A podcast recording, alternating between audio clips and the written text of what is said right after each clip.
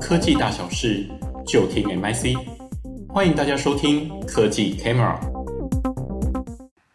各位业界的先进，大家好，我是资社会的产业分析师陈冠文。今天很高兴跟大家分享新零售、零售电商消费调查分析。那今天的这个分享来啊，针对这个全球的零售电商的产业趋势以及应用概况来进行说明。那么首先在产业趋势与应用概况，那我们从这个可以看到，其实呃这个电商的市场是非常看好的。那电商在未来对这个呃整体零售零售的影响力是提升的。根据 eMarketer 的数据，其实到了这个二零二四年啊，全球这个电商的销售额会占到这个整体的零售啊，达到五分之一，大约是二十一点八 percent 的一个比重，所以可以看到影响力是有所提升的。那么我们除了参考台湾，那也有参考美国的数据。那这边会举美国举例的原因，不外乎美国是受这个疫情影响呃最深的国家之一。那在这个零售跟电商的一些大厂的排名当中呢，其实美国的这些业者啊都是名列前茅的这部分。所以我们举美国为例子哦。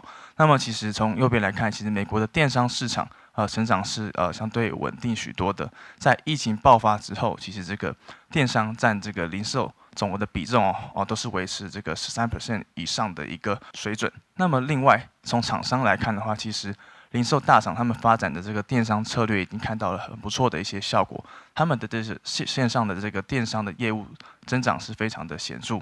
那么另外呢，对于电商大厂来说呢，他们的营收也是保持着一个上升的走向。那么回到台湾来看这个电商市场的话呢，其实可以发现台湾的电商市场表现是啊非常亮眼的。其实在这个二零二零年的时候，这个年增率啊大约是二十 percent。那到了去年二零二一年的时候，年增率更达到了二十五 percent 的一个水准。那么其实我们从这个电商占零售总额的比重，也可以注意到线上通路的这个重要性持续的一个加深。在二零二零年的这个比重啊，都是超过八 percent 的一个水准。那么在二零二一年的时候，更是创新高，达到十一 percent。那么从业者端来看，其实台湾的零售业者同样的是在加速，也加深这个电商业务的一个布局。那么对于这些电商大厂呢，也是保持着一个营收呃增长的一个走向。好，那我们看这个零零零售整体的部分哦，其实。实体与电商的表现其实是在波动的。那么对于台湾来说呢，其实整体的零售是属于小幅成长的。不过我们来看美国的一个零售市场的表现，可以看到的是，美国在二零二一年的时候，这个零售市场已经达到了一个复苏的状况了。它在这个去年的年增率已经达到了十八点一 percent。不过从台湾来看，这个零售市场的表现只是比较相对平稳的。其实，在疫情爆发的啊这个二零二零年的时候，年增率。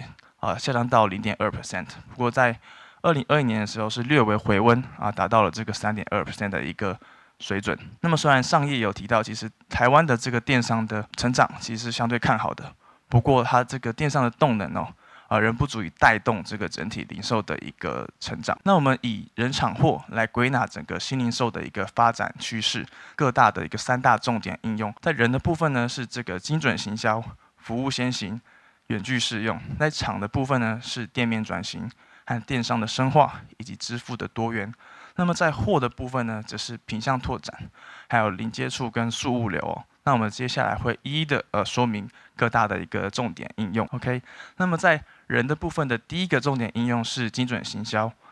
那其实，在这个全通路跟这个 D to C 的趋势之下啊，不少大厂业者都聚焦在自有通路的一个数据收集，并且去打造个人化的搜寻。还有推荐引擎来改善它站内或是 App 内的一个逛店的体验，来拉高他们的一个转换率。那么此外呢，有不少的业者在布局这个对话式的商务，来增加与消费者啊互动、行销、销售的一个机会。本研究观察到的是说，呃，以顾客为中心这件事情已经变得非常的普遍了。那么业者都纷纷的想要发挥到这个数据最大的一个价值，来去布局 AI 的技术，那进一步要创造就是个人化的搜寻。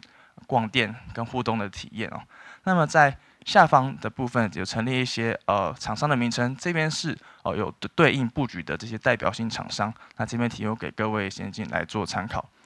那么在第二个重点应用呢是这个服务先行的部分，那我们观察到其实业者啊除了透过专属的优惠啊或是附加的服务来强化消费端的会员制，那他们也运用自身的呃资源啊技术来来服务企业端，比如说他们提供快速的结账。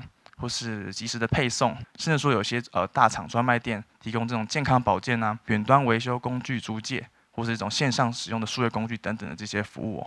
那我们观察到的是，会员经济的当道啊，抢或者是留会员呢，已经呃从这种丰富的品相啊，或是优惠的福利啊，进展到比这个附加服务了。不少业者也成为这个呃服务消费者啊，也服务企业的一个。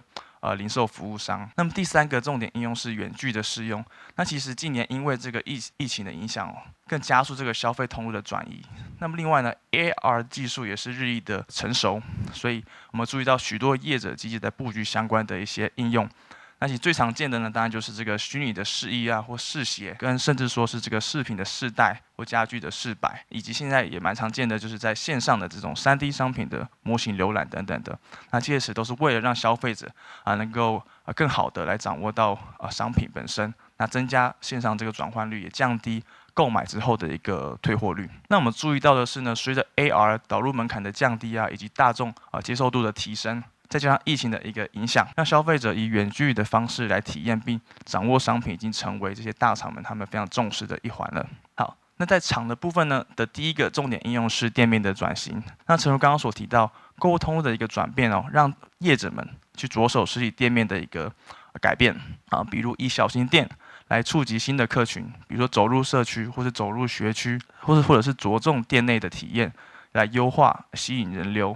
或是以商家为主要的一个服务客群来调整店内的配置，或是品相，或是进行啊店面的设备升级等等的。那我们观察到的是，部分的实体店面已经从销售为先，正走向啊体验服务为重了。那业者以体验服务跟便利来创造这个实体场域的价值，那也借此来呃进行这个线上线下的。并行发展的策略。那么第二个重点应用是电商的一个深化。那其实是近年来多数的业者都在深化自有的一个啊、呃、线上通路，或者说啊、呃、他们可能增加这个线上合作的一个伙伴。那也推出自己的一个短影音或直播，甚至打造自己的一个购物节哦。那么业者也会进行这种通过伙伴伙伴合作的方式呢，啊，来进行多通路的一个商品的曝光或者自有品牌的一个曝光。那我们注意到的是呢，这个零售与电商的界限的淡化。那么其实在这个新零售的的呃生态系里面，除了实体零售商跟电商平台在线上市场进行竞争与竞合的这些业者啊，也包含这个品牌商。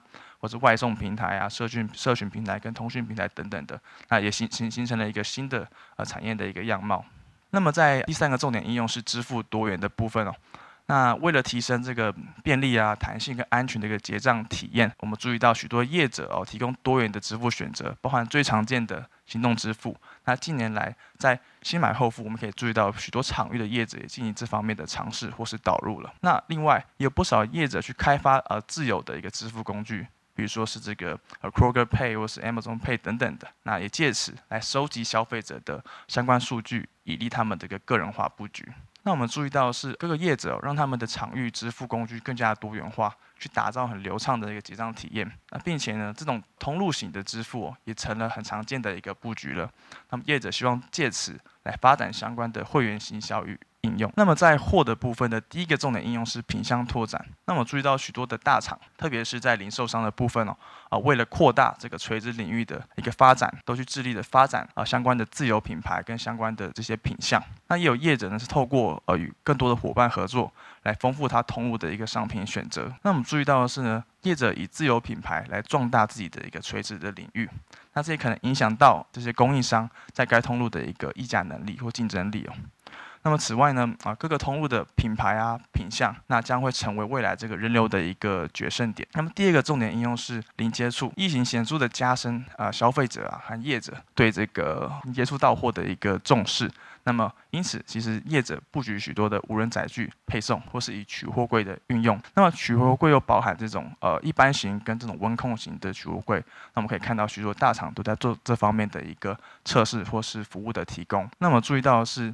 除了取货柜市场接受度的提升哦，以及这个无人机或是说无人车的这个投资与测试的加速，那这也会使线上下单、零接触到货这样的一个趋势会更加的壮大。那么第三个重点应用是数物流的部分。我们注意到，不管是电商或者零售业者，都在透过自己的技术或是和科技业者进行合作，来增设自己的一个智慧物流的呃中心之外，也去提供这种即时配送的服务哦。那最常见的就是在他们的这些物流中心里面。啊，导入这个自动化的机器人拣货系统，来强化订单的处理能力，以便他们能够更高效率的管货以及出货。那最后将货送到消费者的一个手中。那我们注意到的是，因人机协作这种物流中心的一个增设，以及即时配送服务的一个成长，那速物流可能将从业者的一个加分条件，将慢慢成为呃一个必备条件。OK，那我们看完啊、全球这个零售电商大厂的趋势与应用之后，我们进入消费者调查。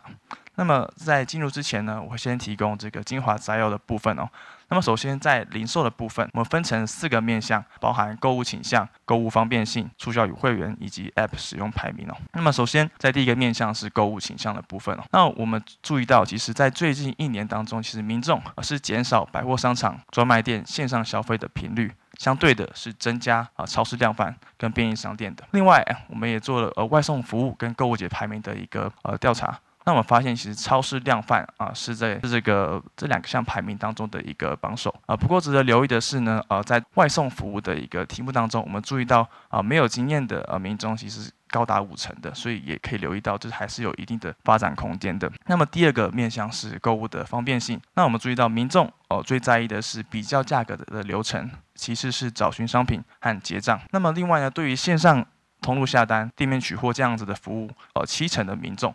都是非常有意愿的。那么在第三个面向是促销与会员，我们发现的是，呃，三大有感的促销手法是商品的优惠、特价跟满额的优惠。那么针对加入会员的主因呢，呃，前两名是这个价格优惠以及积点及回馈金等等的。那么第四个面向是 App 的使用排名。那其实相对于二零二零年，我们发现啊，大多的民众啊对这个实体通路的 App 的使用度是提升的。那并且主要使用的通路类型。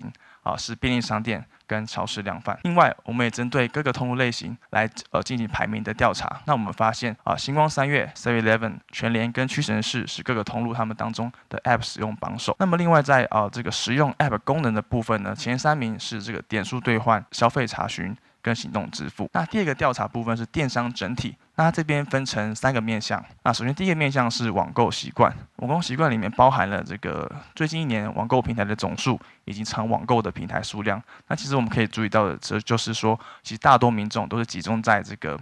特定比较少数的电商平台来进行网购。那么第二个面向是这个网购管道。那我们注意到，其实，在网购一般商品时，大多的民众仍是选择这个综合型电商平台。那么其次，依序是实体零售以及外送平台。另外，在 B to C 平台的前三名分别为虾皮、Momo 跟 PC Home。另外，我们也注意到，其实过去一年哦，没有 App 购物经验的民众啊，只有占这个七点六 percent。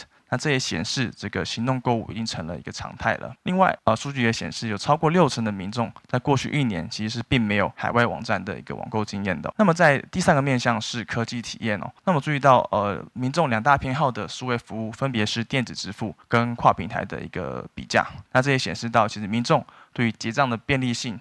或是价格的敏感度，他们的一个重视。好，那第三个部分是电商购物节，这里也分成这个三个面向。那么针对购物节类型，我们的调查我们发现。呃，电商购物节是呃民众最常消费的一个购物节类型。那有超过八成的民众，哦，都是一年参加三个以内。那在参加电商购物节的时候呢，有约六成的民众都是属于计划性的购物。OK，那在电商购物节排名的部分呢，第一名是双十一，其他的前四名其实都是属于这个国际性的购物节，包含双十二、九九跟六一八。那么在于呃电商购物节缺点的部分呢，则是到货不稳、优惠条件严格。与复杂，而这个库存不足则是排名在第四的位置。那么第二个面向是消费倾向，那其实有七成的民众表示哦哦，他们会因为电商购物节而增加他们的一个消费。那么在平台的选择的话，首选哦是综合型的电商平台，那大约占九成。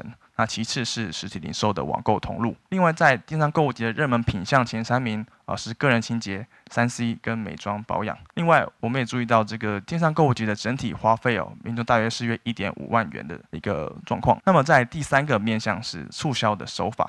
那么其实三大有感的促销手法依据是免运费、折价券跟限时优惠。那不过其实在这个第二名和第三名之间是有很明显的一个差距哦，所以这也显示到其实民众其实比较偏好是所谓的消费能够直接省钱赚点的一个手法。那么另外我们也针对了促销的重要因素来进行的询问。那前三名分别为赠品、及人物跟会员点数。那根据观察，我们可以注意到，其实民众对于这种会员的或是互动性的这个手法，其实是也是相对有感的。OK。Thank you.